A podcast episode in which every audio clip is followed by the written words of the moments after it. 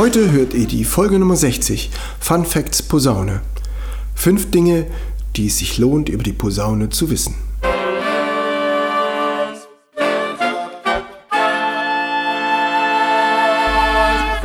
Taylors Bläser Podcast, der Wegweiser zum Lernen, Spielen, Unterrichten von Holz- und Blechblasinstrumenten. Hallo und herzlich willkommen, liebe Bläserfreunde, zur Folge Nummer 60 Fun Facts Posaune. Fünf Dinge, die es sich zu wissen lohnt über die Posaune. Das wird wieder wahnsinnig schwer für mich, aus dem vielen spannenden Wissen die wichtigsten Sachen so rauszusuchen, dass es für euch interessant ist und gleichzeitig nicht zu viel wird. Ich versuche mein Bestes und es geht los mit dem ersten Punkt. Die Posaune ist ein Mensurinstrument. Das hat sie gemeinsam mit Geige, Cello und Kontrabass. Ich habe jetzt diese Instrumente mal Mensurinstrumente genannt, wenn es welche sind, wo man die genaue Tonhöhe mit dem Muskelgedächtnis finden muss. Das Instrument selbst hat kein Raster, so wie eine bundierte Gitarre, eine Gitarre mit Bünden oder ein Saxophon, was Klappen hat, sondern ihr müsst selbst mit feiner Spieltechnik und ausdauernder Übung den perfekten Punkt finden, wo die Töne sitzen. Das ist natürlich erstmal viel Arbeit, ermöglicht euch aber später ein hochreines Spiel und ihr seid dann niemals abhängig von der Genauigkeit eures Instruments, sondern es ist allein eure Übung, die den perfekten Klang erzeugen kann. Zweitens, die Posaune ist super alt. Schon zu biblischen Zeiten wurde sie als Signalinstrument verwendet und damals war sie noch aus einem Stück gegossen und noch unbeweglich und Martin Luther hat sie übersetzt als Posaune und deswegen heißt sie heute noch so, obwohl sie in anderen Sprachen anders heißt. Und seit wann gibt es die eigentlich zum Hin- und Herziehen? Das Hin- und Herziehen ist nämlich der Begriff Sekbat, Sake und Boutier, dieses Hineinstechen und Herausziehen. Hineinstechen und herausziehen. Das hat man mit Haken mit Widerhakenlanzen gemacht. Im Mittelalter, wenn die Ritter gegeneinander gekämpft haben, dann haben sie ihre Lanze, ihre Hakenlanze bei dem Ritter hinein und wieder herausgezogen. Und dieses hinein und heraus hat zu dem Wort Sake Boutier, Sake Boutier, Sekbat geführt. Sekbat, dieser alte Begriff für Posaune. Und eben das war die Posaune zum Rein- und Rausziehen. Aber ich hoffe nicht mit Lanzen, sondern lieber zum Musikmachen. Dann gibt es verschiedene Angaben und äh, man kann auf alten Illustrationen sehen, wie die Posaunen damals ausgesehen haben. Also ungefähr im 15. Jahrhundert gab es dann die ersten Posaunen, die so zum Ein- und Ausziehen waren. Die Originalinstrumente aus dieser Zeit sind oft wieder eingeschmolzen worden oder es wurden daraus Münzen gefertigt und deswegen haben wir diese ganz alten Posaunen nicht. Ein wichtiger Ort, wo die Posaunen erfunden und gebaut wurden, war Nürnberg. In Nürnberg der Posaunenbauer namens Hans Neuschel, der war so bekannt, dass sogar die Leute in Rom bei ihm Posaunen bestellt haben. Man findet übrigens Quellen im Internet, wo der Mensch Hans Menschel heißt. Menschel. Ja, also wenn man das handschriftlich notiert, Neuschel und Menschel, kann aus den M ein N werden und das U schlecht geschrieben sieht dann aus wie ein N. Deswegen, der, der, Mensch heißt nicht Menschel, der heißt Neuschel. Hans Neuschel aus Nürnberg hat also ganz großartige Posaunen gebaut und in ihrer ersten Urform so zum Rein- und Rausziehen in Deutschland gefertigt. Zum ganz reingezogen ist die Posaune 2,80 Meter lang und wenn wir die rausziehen, dann sind es fast 4 Meter. Denn wir ziehen den Posaunenzug um 55 cm raus, das ist dann 1,10 Meter noch dazu.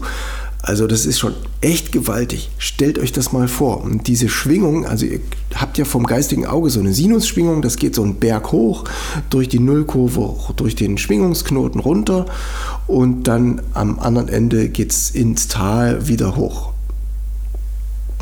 Dreimal kommt ihr durch diesen Nullpunkt. Der erste Nullpunkt ist dort, wo euer Ansatz ist. Da ist der erste Schwingungsknoten. Der zweite Schwingungsknoten ist am Ende von eurer Posaune. Wenn wir die ausgezogen haben, sind das diese vier Meter. Und dann ist es erst diese halbe Schwingungs Schwingungslänge, dieses halbe Lambda. Und dann nach acht Metern, sage und schreibe, acht Meter ist unser tiefes E als Wellenlänge lang. Das ist doch gigantisch, ja. Also wenn ich das irgendwie mal sehen könnte, wie diese Welle sich durch den Raum schwebt, also das, das möchte ich echt mal erleben. Die Musik an dieser Stelle ist Himmel und Erde müssen vergehen, aber die Musici bleibet bestehen. Ein sehr schöner Kanon. Viel Spaß!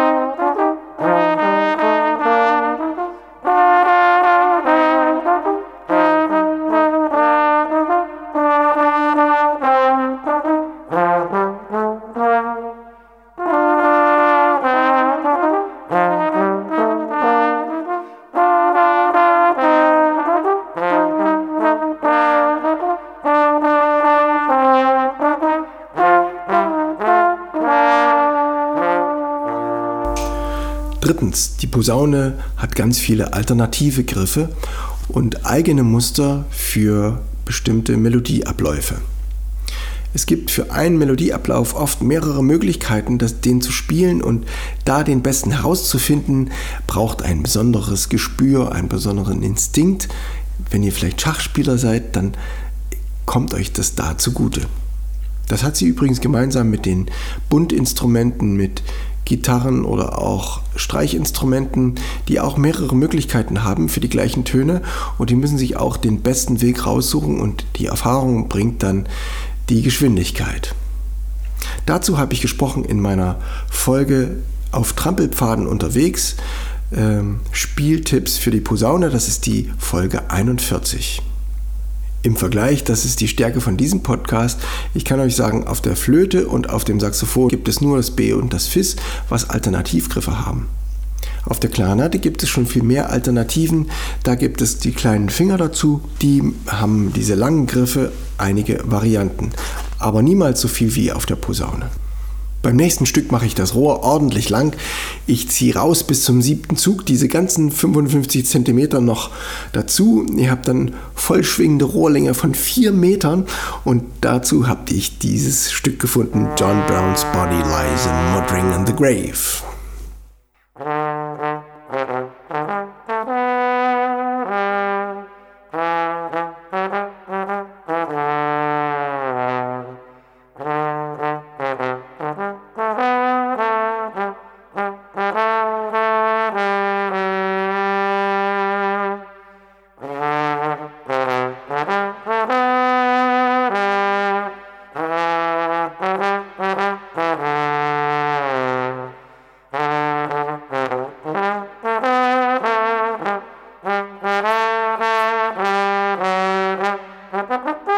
Fun Fact 4. Ganz einfach. Die Posaune spielt langsamer. Eine Posaunenstimme hat, hat oft viel weniger Töne als eine Saxophonstimme oder eine Geigenstimme oder gar eine Flötenstimme. Und trotzdem ist genauso viel Musik drin. Das heißt, wir haben pro Ton eine höhere Wirksamkeit. Also pro Ton gibt es mehr Musik. Jede Musik hat mehr Ton, weil es einfach ein prächtiges Instrument ist. Wir befinden uns oft am harmonischen Grundton der Tonleiter und damit sind wir für das Gefühl verantwortlich. Die Harmonie bringt das Gefühl, die Melodie macht das Gesicht und die Harmonie das Gefühl. Es folgt fünftens und letztens, was macht die Posaune im Charakter aus?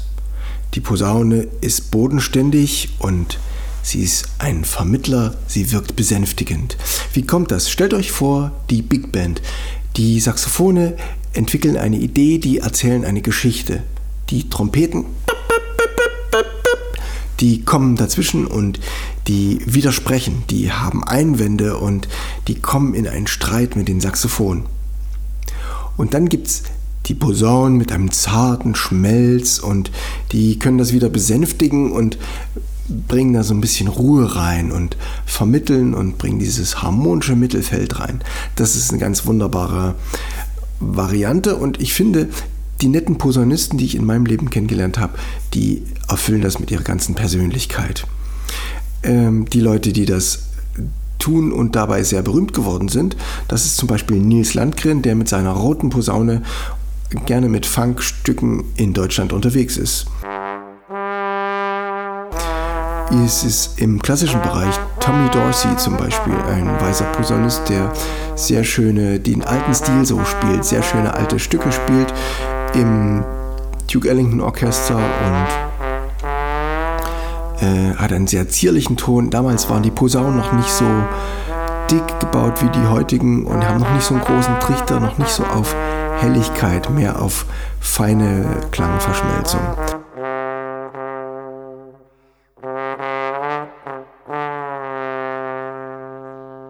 Und natürlich, den ich schon erwähnt habe, James Morrison, ein Multibläser, der ein Wahnsinns, Wahnsinns Trompete spielt, auch sehr hoch und sehr, sehr musikalisch, genau auf den Punkt und auch ein bisschen mit Entertainment.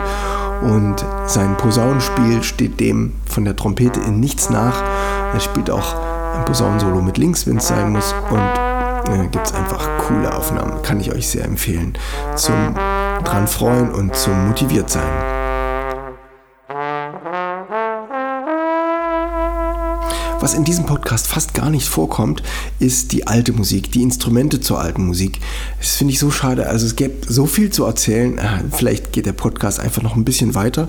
Ähm, nur ganz kurz am Rande erwähnt, für jemand, der das intensiver noch wissen will, was da geschichtlich passiert ist und wie sich die Posaune entwickelt hat und da ein paar Ideen zur alten Musik, zu alten Posaunen sehen will, der findet bei Karl-Heinz Weber ganz viele ausführliche Dokumente dazu und Abhandlungen zum zur Atmung auch und zu den Instrumenten, wie die damals gebaut wurden. karlheinzweber.de, sehr empfehlenswerte, ausführliche Website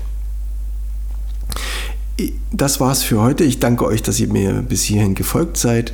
Ihr euch erwarten in den nächsten Folgen Tipps zur Intonation, was natürlich besonders spannend ist für Posaunisten wegen des, wegen des Muskelgedächtnisses, um die Töne richtig zu kriegen. Und später gibt es dann auch Folgen zum Üben ohne zu üben, ähm, wie man das effektiver gestalten kann. Hört zum Abschluss ein schönes Stück noch und zwar heißt es ist ein russisches Volkslied, was den Weg in die Jazzwelt gefunden hat. Es wird gerne als Dixieland Nummer auch verwendet. Es hat absolut robuste Harmonien, sehr, sehr gute, sehr einfache Komposition, kann man sehr gut auswendig lernen. Und ich finde es klasse zu spielen auf der Posaune. Hört es euch an und ich verabschiede mich mit Dark Eyes. Ciao, das war's für heute. Euer Steven Taylor. Ah